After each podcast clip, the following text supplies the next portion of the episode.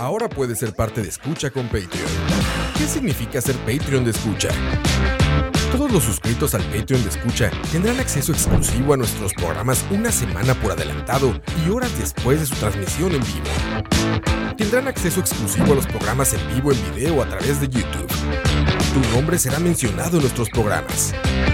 Y para los Patreon Premium tendremos un artículo de escucha, como gorras y tazas como los que utilizamos en los programas. En Escucha, nos esforzamos mucho por darte contenido variado, divertido, informativo y opinión sin filtros ni censura. Ahora, tú puedes ser parte de esto y ayudarnos a mantener el proyecto creando más y mejores podcasts, donde el más importante de todos es el escucha. Escucha. Saludos, gordos profesionales. Bienvenidos a un nuevo capítulo de Tocineando. Con gran agrado les presento el tema de hoy. Vamos a estar hablando de turismo gastronómico y, por supuesto, aquí en cabina nos acompaña don Oscar Campos. Muy buenas, muy buenas. Una semana más, gracias por aceptarme. nuevo, Una semana, una semana más. Qué gusto que estés acá con nosotros. Qué gusto que no esté Roa echándolo a perder. Y ahorita viene, ahorita Sí, viene. ahorita viene de fijo. Hoy tenemos dos invitados muy especiales. Tenemos a Lucy y a Daniel que nos acompañan del sitio eh, de viaje con Lucy. No, perdón, viajando con Lucy, ¿verdad? Viajando con Lucy. Hola, mucho gusto y muchas gracias por la invitación de hoy. Espero que les guste y sea de gran agrado la información que le traemos hoy.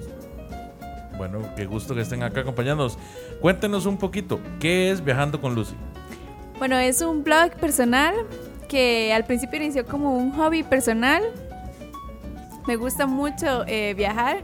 Prácticamente trabajo para lograr viajar al- a donde sea, no importa si es al patio de la casa, pero ahí voy a estar feliz. Eh, la idea que le di al blog es eh, dar recomendaciones, que la gente se incentive a pasear también, a disfrutar. Entonces, si voy a un lugar, que vea tips, lugares de donde dormí, de qué se comió, de qué es bueno llevar, qué hace falta, qué no hace falta, todos los tips que necesiten para ir a cualquier parte, no importa si es el río, la catarata o que está viajando al extranjero o que es de camping o de algún hotel, cualquier tip, la idea es que todo sea de gran ayuda para la comunidad que también le gusta viajar. Ah, eso es muy importante, porque hoy en día se está dando mucho el movimiento acá en, en- bueno, no solo en Costa Rica, en realidad en el mundo en general, de promocionar el turismo gastronómico. Esta idea de venderle a la gente de que van a comer platos únicos y turísticos prácticamente en ciertos destinos. Correcto. Nosotras, de hecho, siempre tratamos de, de preguntar cuáles son los platos tradicionales de los lugares para de poder experimentar platos nuevos y texturas diferentes, tradiciones diferentes de comida, porque aunque sea la misma, se prepara totalmente diferente. Daniel, te, oigo, te veo muy callado, más bien. No, no, es que aquí estoy escuchando a ella lucirse ahí hablando. Ah, bueno, bueno. Contanos, ¿qué haces vos en Viajando con Lucy? Bueno, yo soy la parte de operaciones más que todo. Ah. Ahí yo apoyo en todo lo del- de reservaciones, este, bueno, viajo con ella, obviamente. Eh, camarógrafo. Muy bien, muy Cuando bien. toca soy el camarógrafo. Entonces es un poco de todo, la verdad. El que está detrás de las cámaras. El que está detrás de las cámaras. O sea, vos, vos sos como un campus, pero menos amargado. Algo así. ¿Qué quiere? ¿Que diga algo? Sí. No. Bueno, como ya escucharon, hoy Campos anda así, pero súper feliz, ¿verdad? Como siempre, man. Como siempre. Entonces. No, es que no quiero interrumpir, man. ¿Y usted quiere que yo interrumpa entonces? Siempre, siempre, Campito. es que ese, ese es el, ese es el, el movimiento Ese Campos. cometido. Exacto, exacto. Ustedes han andado no solo dentro del país, tengo entendido que también han tenido oportunidad de, de explorar pues destinos internacionales. Correcto. ¿Qué es lo que más les ha llamado la atención a nivel de, comidas, a nivel de gastronomía? Eh, la variedad. Digamos, nunca vamos a encontrar un lugar donde nos encontremos la misma comida, eh, los mismos platos. No. Creo que siempre tenemos que estar dispuestos a probar. De hecho, tenemos como una táctica. Siempre Daniel se pide el plato que más extraño y él quiere probar y yo me pido lo tradicional por si nos equivocamos, poder comer los dos de igual forma. Es una gran técnica, Sí. Sí, sí, para ella. en especial. Porque me imagino que si lo que vos pedís es feo, eh, ella no comparte. Exacto. ¿Y qué es lo no más, qué es lo más exótico, raro que se han pedido? Um, ¿Y en oh, dónde? Vamos a ver, lo más exótico. Bueno, creo que en Alemania tal vez, que al final, mm, más bien, fue, fue exo- exótico por presentación, pero al final no lo era, en realidad. En, en Alemania pedimos un plato que se llamaba Schnitzel. El nombre no lo entendía y una de las cosas que nos costó mucho en Alemania es que prácticamente todos los menús estaban solamente en alemán. Mm, Como que costaba mucho encontrar algo que tuviera ahí eh, inglés, aunque sea. Entonces pido el schnitzel, la, la muchacha que nos estaba atendiendo ahí medio nos explicó un poco y yo entendí y dije que es una carne. Al final nos trajeron una carne que era como empanizada, por decir de alguna manera, pero el empanizador no es el normal, no es un empanizador acá normal en Costa Rica, con una salsa. Entonces al, al inicio no, no me parecía tan, tan, tan allá y al final sí estaba riquísimo, la verdad. Yo sí tuve una experiencia diferente en lo exótico. Eh, tuve la oportunidad de ir a China. Eh, entonces llegamos y, bueno, China tiene toda su, su cultura de, de gastronomía, tienen sus normas de, de que todo tiene que tener un orden, el primer plato tiene que tener un sabor, qué sé yo, entre dulce y amargo, luego tiene que tener el siguiente plato bastante chile, de último sí tiene que ser el dulce, definitivamente, en el medio no puede haber ninguna comida que sea dulce. Entonces llegué el primer día, nos sirvieron así todo el protocolo como debe ser. Eh, las carnes por lo general son, son dulces y um, son menos dulces en realidad y en salsa, con muchas especies. Eh, entonces pregunto aquí qué es y me dicen que pollo. Y entonces ya llega el segundo día y volvemos a comer algo muy similar, pero una carne muy diferente. Y vuelvo a preguntar, ¿y esta carne de qué es? Y me vuelven a decir que de pollo y yo todavía no estoy segura que haya sido pollo. Y realmente nunca quise probar el perro, pero tengo mis sospechas de que lo haya sido porque no sabía pollo. Vos crees que no, pero ya lo probaste. Sí, yo creo que sí. Recuerda que ante la duda es pollo. Exacto. Lo de Praga también, El tartar. esa exacto. cosa rara así de... Hay un, sí, hay un plato en, en Praga que no probamos tampoco, no nos animamos por el hecho de cómo está preparado. Es similar a un tartán de, de atún, ¿recuerda el nombre? No, no recuerdo el nombre. Es similar a un tartar de atún, pero en vez de atún es carne molida cruda. Sí, tartar. Eso hasta cierto punto es peligroso, ¿no? Me imagino Sí. que depende mucho de la Depende, preparación. Pero... Sí, depende. Tiene que ser Nosotros sí preguntamos de qué era el plato, nos explicaron y de todo, pero definitivamente no nos animamos a pedirlo por el hecho de que puede ser peligroso consumir carne cruda. Sí, más, más uno que está tan acostumbrado a una, pues, a una cultura de donde todo lo cocinamos. Exacto. Y bien cocido, preferiblemente. Mucha gente lo sobrecocina hasta cierto punto. El schnitzel parece ser que es una porción de carne delgada, frita, en grasa, pero que es tenderizada. Me imagino que es hasta cierto punto como una especie de embutido grueso. Estaba delicioso, sí. Sí, Sí, tenía Se puede decir que aspecto, es así. Bueno, en- ¿hasta qué punto es- es- ha resultado definitivo para ustedes la parte gastronómica a la hora de decidir un, un destino? No, no lo ponemos tan de primero, pero es que siempre nos las arreglamos. No podemos decir que no somos comelones porque sí. Pero nosotros sí tenemos la costumbre de investigar antes de irnos qué comidas tienen, si nos va a gustar o no. Y en caso de que la comida se vea algo que ya sí definitivamente no podemos probar, que son muy pocos los casos, porque la verdad es que no somos, no le ponemos pero a la comida. Lo que hacemos es lo tradicional, llevar atunes y frijoles molidos en la maleta y vámonos. Pero no nos ha sucedido hasta el momento, sí somos como atrevidos para probar la comida. Sí, de hecho, Lucía tiene razón. Este, normalmente lo que hacemos es que si no encontramos un lugar, bueno, por ejemplo, en- hablando de otra vez de lo de Alemania, aunque nos costó mucho encontrar lugares donde comer, terminamos yendo a un lugar mexicano en una de las ocasiones, por ejemplo. Y si no, como dice ella, normalmente nos quedamos en lugares como un Airbnb o, o hoteles que tienen, aunque sea un microondas, ¿verdad? Y ahí cocinamos un poco para nosotros. Pura Entonces, maruchan. Exacto. un Pero atoncito no, re- no resuelve nos toda la ha vida. tocado tanto, siempre hay platos que, que se pueden probar. Entonces, no, no tenemos problemas con la comida nosotros. Ya Pero- tiene que ser algo así como la carne cruda para definitivamente no comerlo. ¿Pero alguna vez han visto así algún destino y que dicen, no, la, la comida se ve muy rara, mejor no vamos? No, realmente. De hecho, lo No. más lo más fuerte, por ejemplo, bueno, no hemos ido, lo más, ella sí ha ido a China, pero por ejemplo, India, que normalmente la comida es súper fuerte, este, Y Oh tampoco my es un lugar que no, no, no nos interese ir, por, por decir de alguna Ah, manera. Pero sí tiene razón. De hecho, sí. Ahora que lo dice, eh, no, que sí hemos aplazado India, digamos. Ah, bueno, India la sí. hemos aplazado un poco. La aplazamos por el hecho de, de que no podemos con tantas especies en la comida. Entonces, ese sí le hemos aplazado. Yo, ahora que lo aplazando, dice. yo aplazando Jacoma. Ya, ya, no spoilee los turcineandos. No, no son tantos, no son tantos.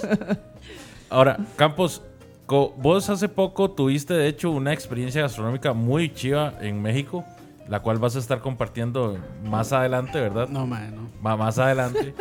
Contanos un poco como cuál fue tu experiencia en México, porque México es una de las gastronomías turísticas más grandes que existen. Sí, sí, para ir a comer, sí, es que como México es tan grande y, y tiene tantos ecosistemas, entonces se encuentra mariscos, carne, cerdo, y de todas, en todas las- sus preparaciones. Entonces, por ejemplo, fuimos a di- Ciudad de México, y ahí es pura fritanga lo que dicen. Bueno, aquí es muy fritanga, ya dicen pura, se me olvidó cómo le dicen, pero sí, es más que todo tacos y, y comida así. Pero ya uno va a Oaxaca y es comida más colonial.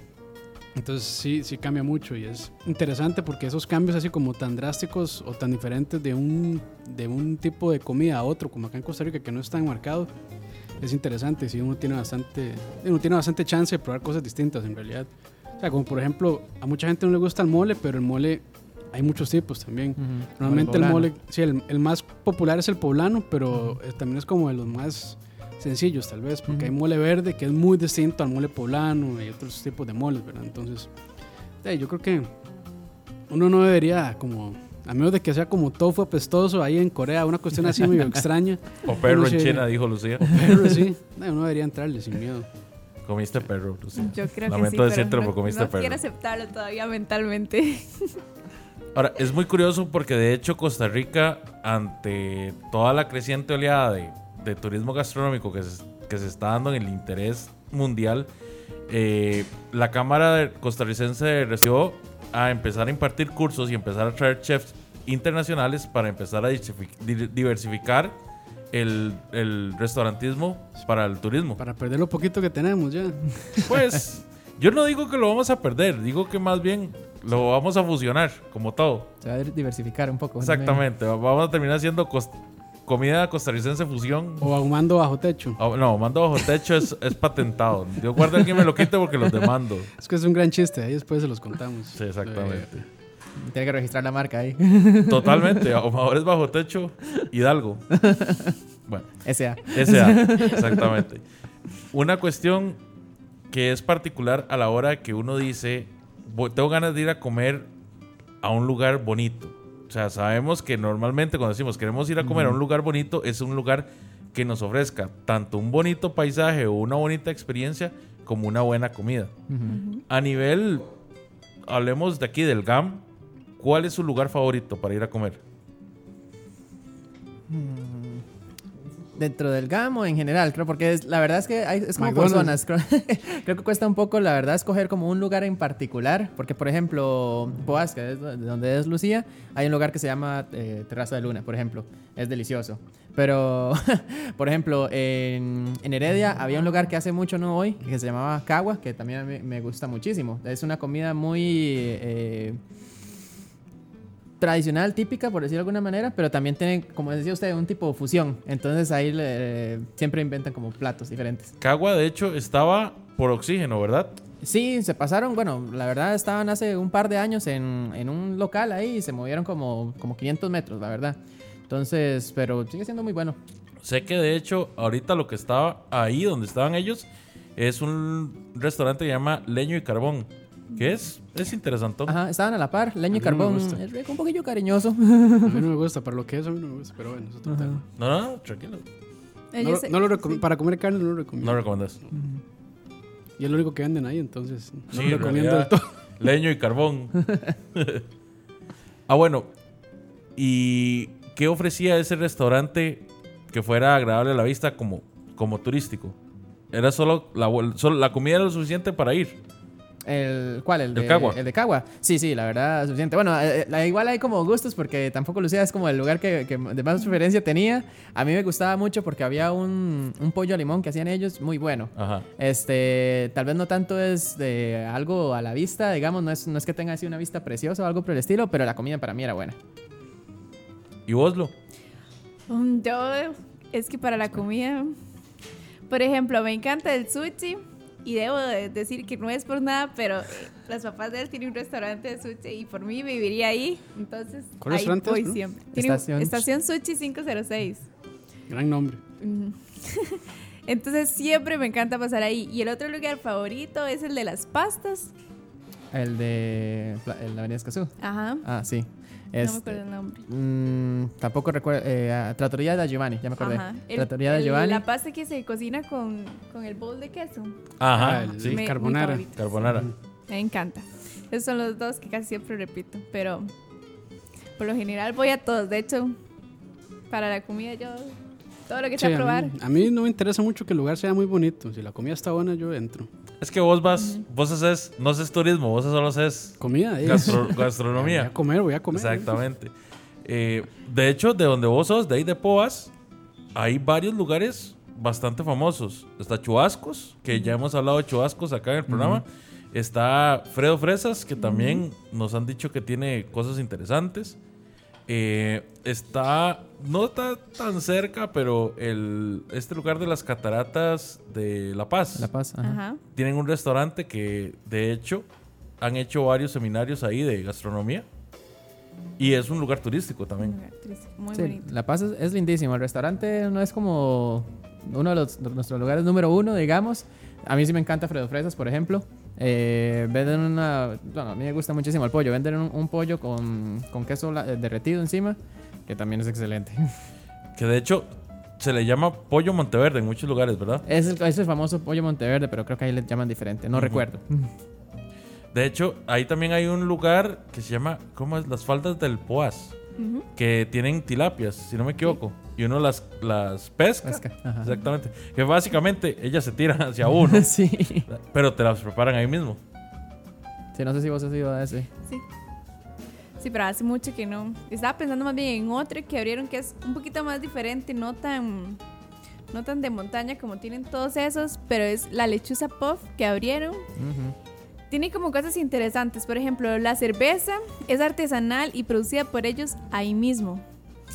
Y los platos son bastante buenos, en especial la costilla a la barbacoa. Creo que es de las mejores que he probado ahí. Me encantan. Ese sí es uno de los lugares que además de que la comida es muy buena y la cerveza es excelente, la verdad. Este, hay como su- sus gustos, ¿verdad? Pero digamos, la cerveza es muy buena. eh, también tienen una vista excelente. Sí, tiene una vista muy linda. Ujú. Y cervezas diferentes. Tienen una de mora, una de maracuyá. ¿Te acuerdas ¿De de, café? las? De café. Tienen una de café. eh, no- esa no es de mis gustos, pero digamos, la de mora sí es excelente, sí es muy buena. Ok, eso está, eso está muy interesante. Gracias por la recomendación. Playas, hablemos de playas. ¿Cuál ha sido la playa favorita que han visitado? Eh, um, en Costa Rica. No, puede ser, puede ser afuera también. Creo que ahorita la número uno sí lo tiene Roatán. Roatán. Ajá. Sí, me Por- costó mucho eso, la verdad. Es, es precioso el Roatán. Sí. ¿Y qué tal les fue en la parte de la comida allá? ¿Qué comieron? Ah, en ese lado sí fue muy básico, la verdad. Principalmente porque nos quedamos en un, en un, en un Airbnb y ahí prácticamente cocinamos todos los días. Solamente como dos veces salimos. Una de las cosas que es muy típica de Roatán, de hecho, es la iguana. No la, no la, no la quisimos probar. Es- ¿Cómo? no, no. Sabe a pollo. Eso me han dicho. Sí, Este. Igual que el perro. Eso dicen. y la sopa de caracol. Este. Hey. Que, no, que no sé si tu papá lo habrá probado al final. No recuerdo si la Como la mayoría de las veces nos, nos quedamos en, ahí cocinando en el Airbnb también por costos, sí, hay que, hay que, hay que ahorrar un poquitillo. Eh, entonces, la preparación es ticas. La de la iguana era como un dato curioso porque definitivamente en la isla no encontramos ni una sola iguana. Nos dio lástima. Nada. ni una. Y dicen, no, aquí sí es súper normal ver iguanas. Y nosotros las buscamos y nada. Pero es que fue culpa de ustedes. Estaban buscando en el lugar incorrecto. Tenían que buscar son en la normales. Restaurante. Son normales en restaurantes, sí. Sí, sí, por eso es que se ven en todos lados, están en la cocina. Ahí era donde tenían que buscar. Ahora, además de, las playas, ¿qué otros lugares normalmente visitan ustedes? Eh, escuché mucho la parte de camping. ¿Han ido a hoteles de montaña? ¿Restaurantes de montaña? Ah, sí, pero al menos aquí en Costa Rica cuesta mucho encontrar algo como diferente. Bueno, digamos, si nosotros encontramos un lugar muy lindo turísticamente de montaña, nos cuesta encontrar que la comida sea algo muy buena. De hecho, el último lugar que fue y nos gustó mucho fue el de San Gerardo de Dota. Tanticas Lodge se llamaba. El lugar era así, literalmente una cabañita súper linda, cómoda, pequeña. Teníamos que caminar como 10 minutos en la montaña para llegar a la cabaña. Y la comida era súper normal, digamos. No era algo como que usted dijera, vale la pena porque la comida es deliciosa. No.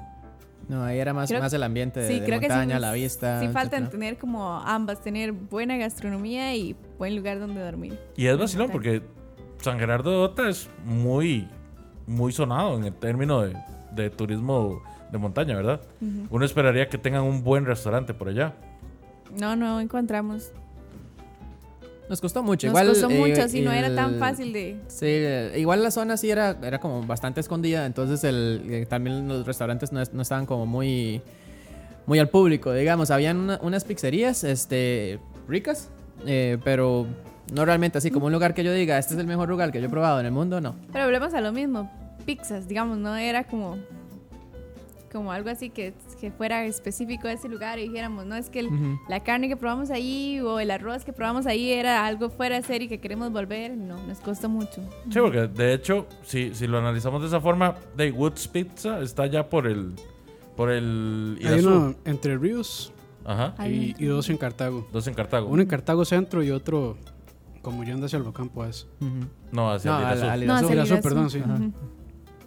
¿Qué pasa, Campos? Te estoy pegando la, la mala geografía. Ah, estoy en otro, yo. Le torció el mapa ahí.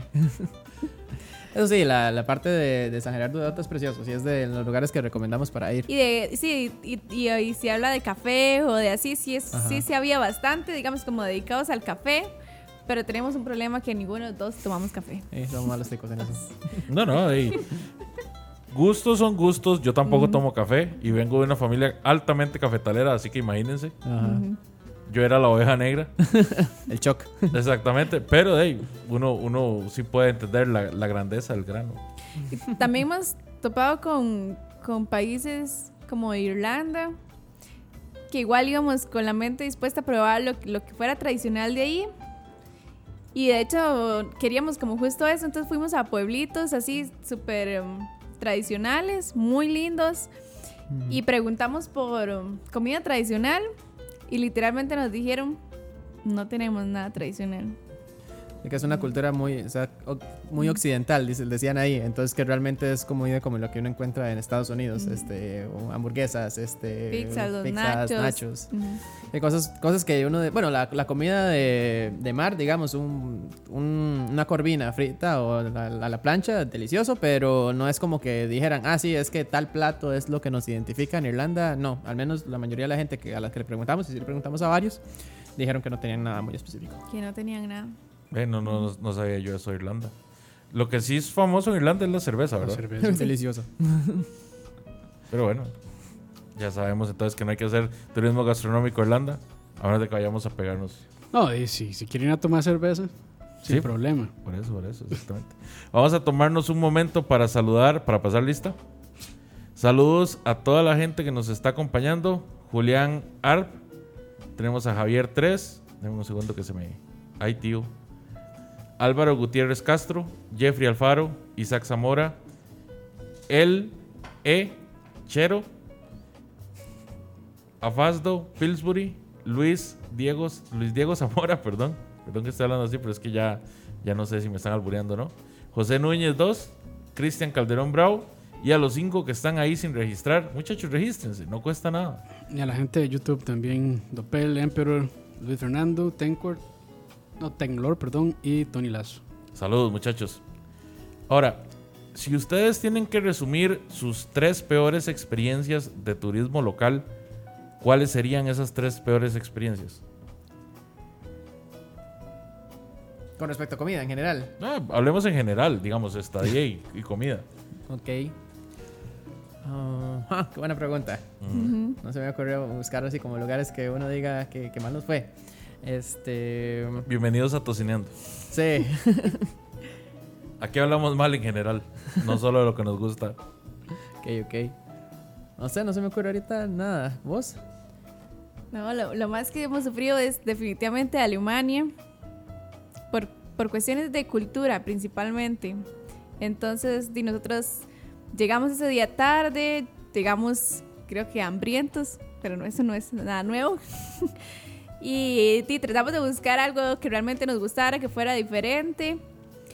Entonces entramos a varios restaurantes, pero definitivamente todo era en alemán, no había nada que hacer. Entonces saltamos a otros restaurantes y muy poca gente, tal vez era porque estábamos un poco rural, tal vez, eh, te hablaban inglés. De hecho no encontramos nadie que nos hablara inglés. Cuando entramos al restaurante mexicano, los nombres también estaban en alemán. Lo que pasa es que no sabían que eran comida mexicana. Entonces era como tacos, como chimichangas. Y literalmente ellos no sabían qué significaba, pero ese era el nombre del plato. Y tampoco nos hablaron en, en inglés. En inglés, ¿no? Pero di, nosotros por el nombre del plato fue que pedimos y dijimos, no, nada más traiga uno de los tacos. Y ellos decían, ¿y cómo son los tacos? Y ni siquiera podían explicárnoslo porque solo alemán. Los menús no tenían fotos ni nada. No. No, nada. Nada. Sea, súper simplista. Mm. Es que qué importante es eso, digamos, la Sí. barra del idioma. Sí. No, en Alemania sí fue, fue, Sí, fue, nos- fue- nos fue bastante, traumante fue- para mí, la verdad. Yo todavía creo que, o sea, sí, obviamente el alemán es una raíz muy diferente a la- inglés o a la, a la del español. Creo que se asemeja un poquito más a la del inglés. Son teutones. Ajá. Pero la china, ¿cómo, hici- cómo hiciste vos en China? En China es que fue una experiencia muy diferente. De hecho, la gastronomía fue un, tema interesante. Yo iba por una beca, entonces nos pagaban un traductor que siempre estaba con nosotros. Pero de eh, era también difícil porque tenía un acento en inglés, pero era china y entonces no nos podíamos comunicar tampoco tan bien, pero de eso a chino era lo mejor que teníamos, ¿verdad? A mandarín en este caso. Entonces, nosotros siempre tuvimos como las ganas, justo eso, que decíamos, ¿y esto que vamos a comer qué es? Pollo. Y al día siguiente, pollo. Y al día siguiente, pollo. Y entonces nosotros así como, todos son diferentes y saben diferentes, no me puedo decir que todos son pollos. Luego, otra cosa que tenían era el protocolo de comidas. Entonces, siempre primero la sopa. La sopa siempre era como un sabor medio amargo, que se lo daba una flor que le ponían a la sopa. Siempre era diferente. Similar a una sopa miso, tal vez. S- es más rica la miso, porque le ponían como una flor que daba un toque amargo. Wow. Luego tenía que ser algo picante. Entonces, qué sé yo, ese día era como unas entradas de camarones, pero picantes, bastante picantes. Y eso que me gusta el picante. Luego ya seguía el plato fuerte, que siempre era la carne en salsa, que nunca sabíamos qué era.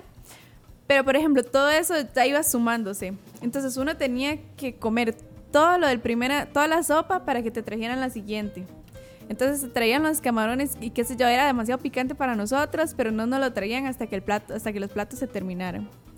Luego seguía el plato fuerte y ya estábamos llenos porque nosotros no estamos tan acostumbrados a que sopa, luego entrada, luego comidas. Por lo general es el plato fuerte y listo. Ahí no había que seguir el protocolo, entonces costaba mucho como saborear la comida con ganas. Entonces nos llenábamos y la siguiente vez nosotros decíamos, no nos traigan tanto porque nos parece una injusticia desperdiciar tanta comida. Sí estaba rica, no le voy a decir que no, sí, sí se podía comer y se saboreaba las carnes. Lamentablemente no les puedo decir qué eran, pero ahí estaban. Ya lo saben, muchachos. Lucía recomienda probar pollo. Eh, pro- probar perro, perdón. Entonces, Sí, entonces fue bastante frustrante para nosotros ver que tenían, y la comida se comparte, entonces pedían platos gigantes, todo era para compartir, esa es tradición de ellos también, todo para compartir. Entonces nosotros decían, no, solo pido un plato, y la muchacha, no, es que eso es lo que se tiene que pedir y eso es lo que se tienen que comer. Luego, lo más difícil era, entonces traían demasiada comida y uno decía, bueno, está bien. Entonces ahora llevémosla despacio, tomamos agua y no sé qué. Los vasos eran más pequeños que estos wow. y te daban solo té caliente. Para los que no nos están viendo en YouTube, los vasos son tal vez como del tamaño de una cuarta. y solamente té caliente. Entonces nosotros ni siquiera para digerir o ir bajando de la garganta la comida, nada. En especial Entonces, el amargo de la, de la de sopa. sopa, sí. Y el postre que no podía faltar. Luego, el último día, tuvimos la grandiosa idea de decir, bueno, llévenos alguna franquicia ya, que sea McDonald's, Pizza Hut, KFC, lo que sea, para ya cambiar el estilo de comida, ¿verdad? No, pero llegamos y entonces decía una meat and lovers. Imagínense usted las carnes que venían, ¿verdad? entonces quedamos exactamente igual con las ganas de probar algo ya normal para nosotros. Pero ahí fue una experiencia diferente y, y- y aprender de culturas y gastronomía súper diferente. Sí, que, que al final es, es la- lo que busca esta, esta cuestión de la experiencia del turismo gastronómico. Que uno pruebe cosas diferentes. Nos pre- Pregunta, ahí- oh, no, pregunta Luis Fernando Hidalgo que, qué sugieren para sushi, para comer sushi. ¿Qué sugieren para sushi? ¿Usted se lo sugiere? Bueno, yo, yo, yo sugiero obviamente el restaurante de mi familia, Estación Sushi 506, Es muy bueno, no le voy a decir que ahí en no. Lagunilla de Heredia. Lagunilla Heredia. Sí, es excelente, la verdad. A mí me encanta. No por ser de mi familia, pero en realidad sí es uno de los mejores restaurantes que he probado. Bueno, va- vamos a tener que ir entonces a dar una vueltita. Nunca han ido a Fuji, en la sabana. No, no me suena. Se lo recomiendo mucho. Ujú. Sí, muy bueno. Ahí es en el Crown Plaza, adentro. Ok. Mm, Muy, muy bueno. Bueno, de hecho ya, ya vos varias veces nos has recomendado ese lugar. Para mí es el mejor Ajá. de acá de la gama. Bueno, ahí. Es que normalmente siempre los rollos son de puro ticorrol. Ujú. Entonces es un dolor porque le dan ese rollo así que es como casi como el tamaño de la palma de la mano así. Entonces si se come como en cinco bocados y tiene salsa lisano. y Es un casado, es un tiene, casado. Y tiene queso y tiene frijoles y todo. Entonces, no, que va. Son diferentes. Eso, eso es. Eso, es- eso es- eso Eso, muy no es sushi, eso importante, es sí. tropicalizado, ¿verdad? Ajá. Hay gente que le gusta, yo lo detesto eso. Porque si yo quiero probar sushi, lo quiero es probar el arroz y el pescado, nada más. No quiero probar ese montón de cochinadas que le ponen ahí en el rollo, pero bueno, ya es, es de cada quien. Ujú. Hay cierta este, franquicia que se llama Nación Sushi, que los odio. Porque pusieron, Saludos. pusieron de moda ese tipo de rollos aquí en el país, yo creo. Sí, los, los futumaki que se llaman, que es nada más hacerle, hacer más grande el rollo. Sí, no, eso que va. Ah, dale. No, y, y esa cuestión de ponerle plátano maduro a todo. O sea, Ujú. no sé. Yo he visto ya varios casos donde, donde agarran y le- a todo le meten al sushi, a los sándwiches, a todo le están metiendo plátano maduro. Y Yo eso no- es lo que lo dicen que hacen. Ah, eso es lo tico. Eso es lo tico. Ajá, sí. Exactamente. Pero bueno, nos pregunta también Isaac Zamora, Lucy, ¿qué opina del restaurante de La Carreta en Poás Centro? A mí en lo personal me gusta mucho. Es como el lugar como que siempre que uno va con los amigos y dice, ¿ahora qué hacemos? Un café en la carreta. Literalmente es lo tradicional que al menos yo con mis amigos siempre he hecho. Un café en la carreta. ¿Dónde vamos? El café en la carreta. Tienen bocadillos muy ricos, platos también, pero voy yo siempre por los bocadillos. Ah, que se. Ah, vamos a tener que darnos la vuelta también.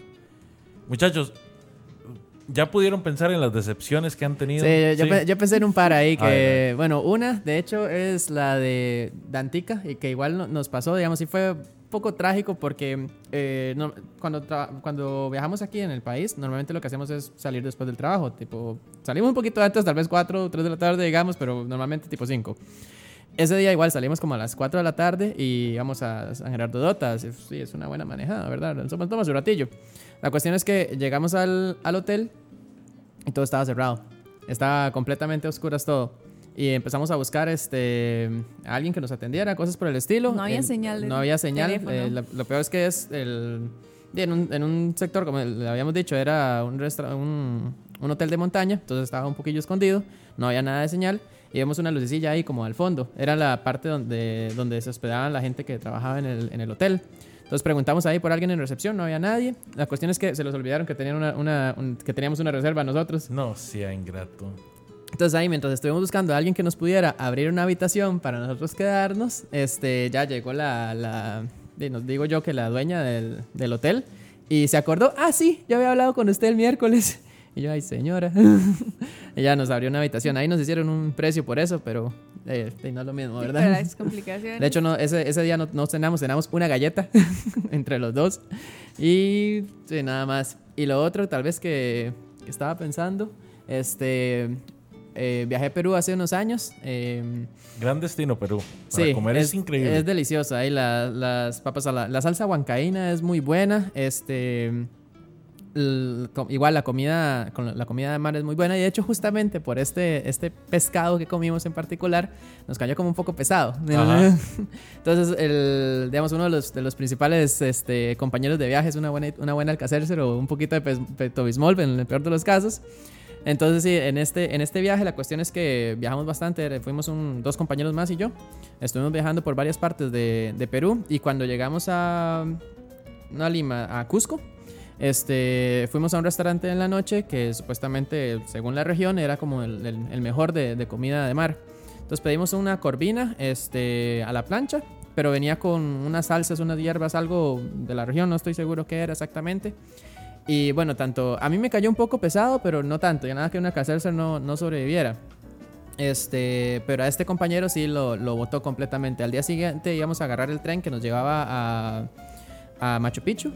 Y todo el viaje del tren, el mae pasó completamente pálido, pálido, porque la noche anterior no, no sobrevivió. Entonces, tras de que, o sea, pues, es, un compa, ¿verdad? Entonces hay que, hay que apoyarlo. Entonces ahí le- yo busca- traté de buscar cosas en, en- en la zona. eh, ya llegué llegando a Aguascalientes, donde es Machu Picchu, para ver que se compusiera. Fuimos a Machu Picchu y él tratando de caminar, ¿verdad? Todo, todo, el, todo el rato, pero ya había un punto en el que estaba tan pálido, tan, tan mal del estómago, que se tuvo que devolver al hotel. Ya cuando volvimos ahí empezamos a buscar algún medicamento, pero es español, pero la gente ahí este, como que le costaba entender las mismas. Uno tiene como sus, sus, sus palabras que uno trata de decir. Dicen, dicen que uno. Gallo pinto, piden gallo pinto. Ajá, ese no es el mejor cantado. Ajá, el acentillo también cuesta. Pero nos podíamos comunicar y todo, pero no nos podían vender nada, ningún medicamento porque pedían eh, prescripciones o cosas por el Mm, estilo. entiendo. Entonces, este, al final nos dieron algo ahí eh, como pruebas para poderle darle a este compañero y eso como medio lo solucionó. Pero sí hay veces que, que el estómago de uno depende de la persona, como que está mejor adaptado a, a comidas más fuertes o no. Pues el de este compa no, y el, bueno, el mío apenas pasó. Nos preguntan acá si ustedes probaron el cuy allá. Sí, sí lo probé. Este, me gustó. Es un sabor dis- mm, distintivo, yo creo. No, no tengo un punto de comparación, pero sí me pareció muy bueno. ¿No me parece el pollo? Es como de, de todos los pollos que mencionaron. sí. Está bien, está bien. Ahora, tal vez ustedes nunca han tomado la decisión de viajar a un solo lugar solo por la comida. Pero ha habido el caso en que la falta de comida o una mala comida les haya echado a perder el viaje. No realmente. este, no, no siento que eso sea. Nunca nos ha pasado eso. No siento que sea así una experiencia tan, tan trágica que uno diga, ya es la, la cagó. no, no, la verdad no, no ha pasado eso. Pero yo, yo creo que sí tenemos un lugar en el que volveríamos por la comida y es Guatemala. Ah, sí, en Guatemala tienen. es- ahí sí es uno de los lugares que uno dice, esta gente sí tiene comida típica de la región. Sí. Este, que son platos muy parecidos a, comida de otros países. Por ejemplo, hay uno que se llamaba chusco, creo yo, algo por el estilo. Imagínese un tipo de hot dog, la verdad. Es un, es un pan preparado allá que tiene una carne, este, agu- aguacate, em, vegetales, etcétera. Imagina un hot dog, pero más, más, más como un sándwich, la verdad. Pero muy rico. Y también el pepián, pe- pepián creo que así era, que es una, una salsa que de nuevo no sé, no sé en, en base a qué está preparada, eh, carne y arroz. Súper sencillo, la verdad, pero muy bueno. Ellos sí tienen la comida muy, muy típica, muy de la región. ¿Y vos, Lucy? De, de Guatemala yo es que probé absolutamente todos los platos. De hecho, decía, ya es hora de ir a comer porque quería ir a comer. Tenían tacos, muy similar como a, a México, digamos que los tacos son gallos que le llamamos nosotros aquí. Uy, que no lo escucha el Que, mexicano. que no te escuche el mexicano porque... Bueno, aquí hay otro mexicano aquí hay otro también. mexicano también que está mirando esa... pro- No, pero los de, los de Guatemala eran súper diferentes, digamos, les ponían carnes arregladas por ellos con especies que ellos no sé de dónde sacaban, sabía algo súper diferente y me encantaron. Luego probamos... ¿Qué más probamos? sin- De ahí la cerveza que no fue... Los tamales son muy buenos allá. Los también. tamales, Los ajá. tamales también. Yo no recuerdo, yo recuerdo que pedía todos los platos del menú y no parábamos de comer. Las carnes siempre tenían una preparación súper rica. Es que normalmente fuera del país es muy barato comer. Es que aquí en Sí, Costa en Rica, Costa es, Rica es caro.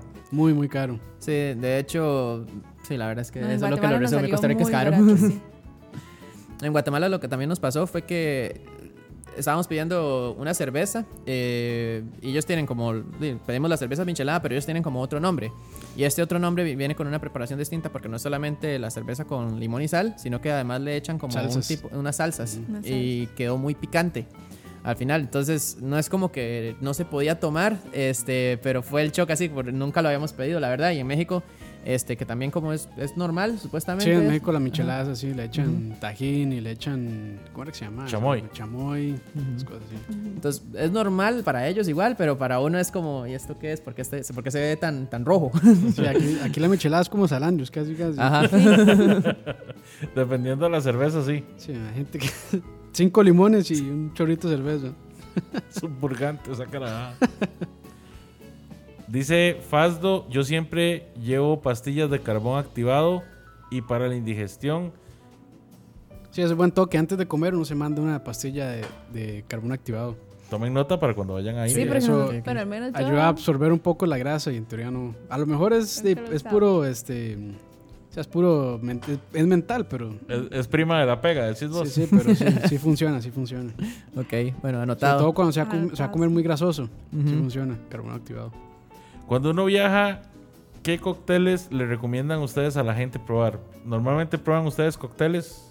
Sí, de hecho Cacique, en general cacique. a mí me encanta eh, pedir el, el Long Island.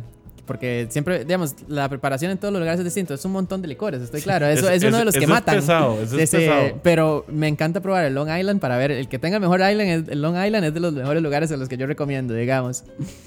El, en Irlanda me pasó, de hecho, que pedí uno y es de los mejores lugares que he probado el, el Long Island. El- los, todos los licores son bastante fuertes, pero tenía un muy buen sabor. Sí, creo que el de el de Irlanda es de los mejores que he probado. Y vos, Lucy. No, yo no soy, yo no soy buena para los cócteles. No, el guarero soy yo. Sí. Está bien, está bien. Y eso que usted es el operario, ¿eh? Sí, es el que graba. sí, sí. El que Es conduce que también, sí, a de, ver. de vez en cuando sale como medio torcida la Oh. imagen, eso por eso. Oh, oh. Es que es, es aventura, es aventura también. Turismo y aventura, papá.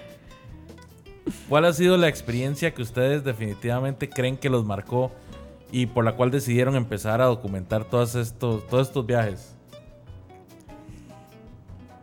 Mm, Eso es tuya. sí. Eh, ah, ¿Cuándo fue el último viaje que hice cuando empecé el blog? Que fue el que más me gustó. Ya me acordé. Yo tengo un hermano que vive en Estados Unidos y bueno, ha, ha ido brincando de estado en estado. Entonces un día él terminó los estudios y se fue y se pasó de un estado a otro. De hecho era de Atlanta a Connecticut y me tocó acompañarlo porque ya tenía carro, entonces tenía que hacerlo de manejando. Entonces fuimos desde Atlanta, parando en todos los estados. Y la verdad es que él se atrevió a hacer algo que yo hasta el momento me cuesta, que es... En el momento en que se hizo de noche, empezó a buscar dónde comer y dónde dormir. Y ahí caímos. El siguiente día nos levantamos y dice, no, es que me encontré que hay un parque y un restaurante que es muy rico y queda cruzando el otro estado en vez del que vamos a, a tomar. Entonces él decidió manejar por ahí y ahí nos fuimos.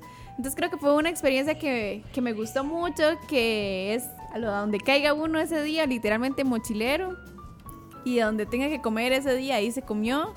Y me pareció tan bonito que, que yo dije, la gente no se anima y a veces le da miedo manejar o a veces le da miedo el no tener dónde dormir.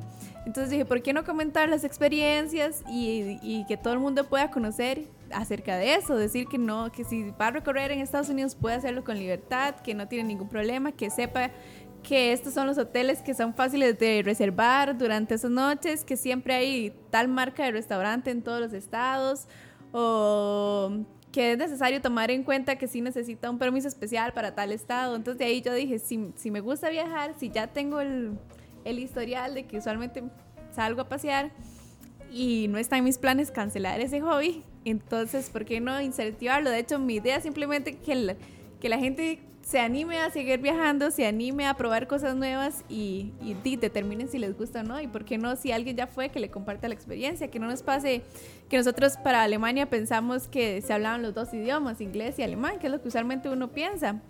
Entonces, que la gente sepa, no, si va a tal lugar, sepa que muy poca gente, porque luego cruzamos a Berlín uh -huh. y súper diferente. La gente te hablaba español, te hablaba alemán, te hablaba inglés, lo que quisieras.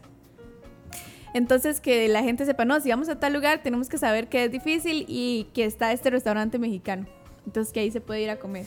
O que nos pasó una experiencia muy fea porque en el tal hotel donde nos quedamos, eh, de ahí, las habitaciones no eran como uno esperaba, que realmente se bajaron mucho en, en calidad. Entonces, que la gente sepa que ese hotel no es bueno, aunque el precio suene bastante bonito.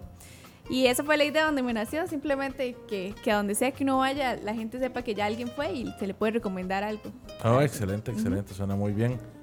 ¿Cuáles son los cinco consejos principales que les dan ustedes a alguien que está deseando ir a Europa, por ejemplo? Eh, um, Bueno, el que. Eso que estaba diciendo Lucía, digamos, de, de viajar, una de las, de las cosas que yo más bien siempre trato de hacer es planificar bien el, el viaje. Porque en Europa una de las cosas que lo primero que va a costar un montón es, es conseguir un vuelo a buen precio. Digamos, porque hay, hay muchísimos vuelos y ahora se, han se ha abierto mucho el, el- el, eh, las aerolíneas para tener cada vez más vuelos hacia Europa. Pero di, normalmente uno va a encontrar precios 700 dólares para arriba y yo siento que 700 ya es un, un límite altillo, digamos. Entonces sí es como eh, ver qué días son que vuelan las aerolíneas. Este, tenemos una amiga que se sabe esas cosas de memoria. Le encanta investigar sobre eso.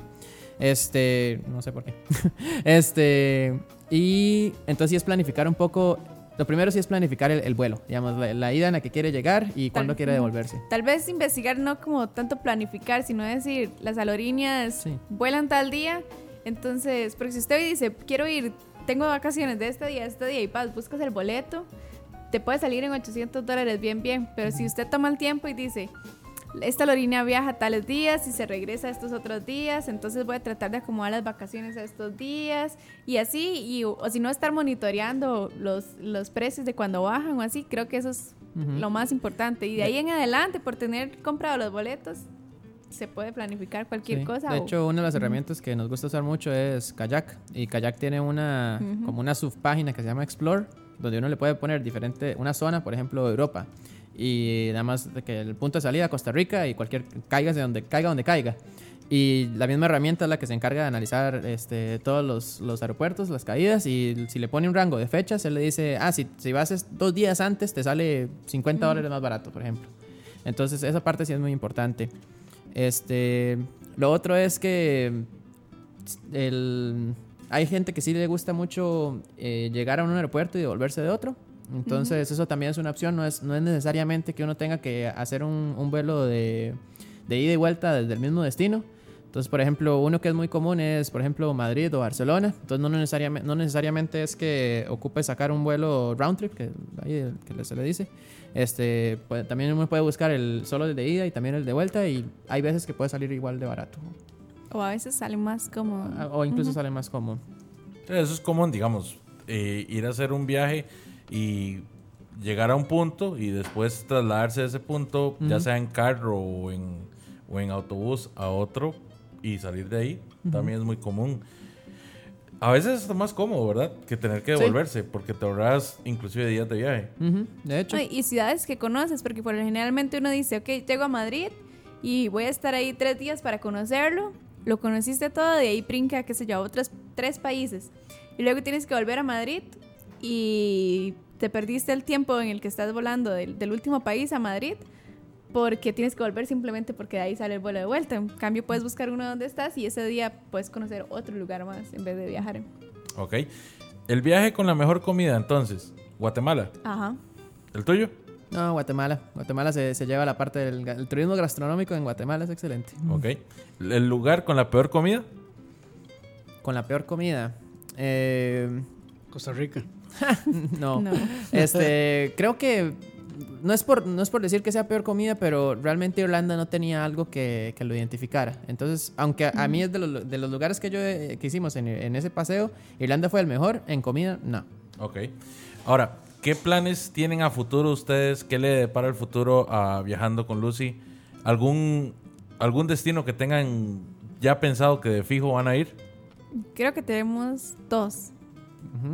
Uno nacional, muy bonito. Bueno, queremos ver qué, qué tal es. Queremos ir a Catarata Diamante, que es una aventura súper diferente porque es dormir o acampar detrás de la catarata. Y el segundo, que es el que le tenemos más expectativas de nuevo ir a probar, es a las Islas Griegas. Ah. De hecho, un, un, un compañero aquí de, de escucha anduvo por allá Ah, sí. Y dice que es bastante bien, aunque Bueno. nos está ignorando ya. pero- Cualquier recomendación es bienvenida. Ok, ahora le, ahora le podemos preguntar. Les agradezco muchísimo, chicos, que hayan compartido todos estos tips con nosotros. ¿A dónde los puede buscar la gente? ¿Dónde pueden seguirlos? Ahí yo los compartí, pero igual. Muchas gracias. Tenemos, eh, bueno, los tres canales, Instagram, eh, YouTube y Facebook, y los tres están como Viajando con Lucy CR.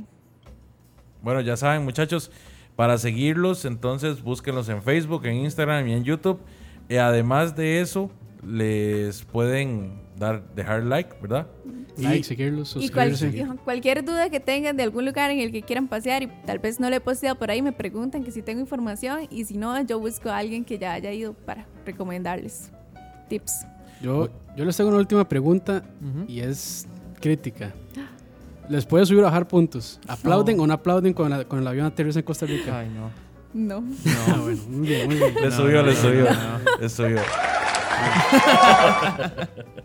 es que es otro chiste interno. Ya, no. Aunque no, yo, yo no es tan interno, no- eso, no- no es tan ya es- interno, sí. eso ya es un problema nacional. Sí, eso. sí. De gorras a hashtag soy Yo soy, yo soy tico. tica.com.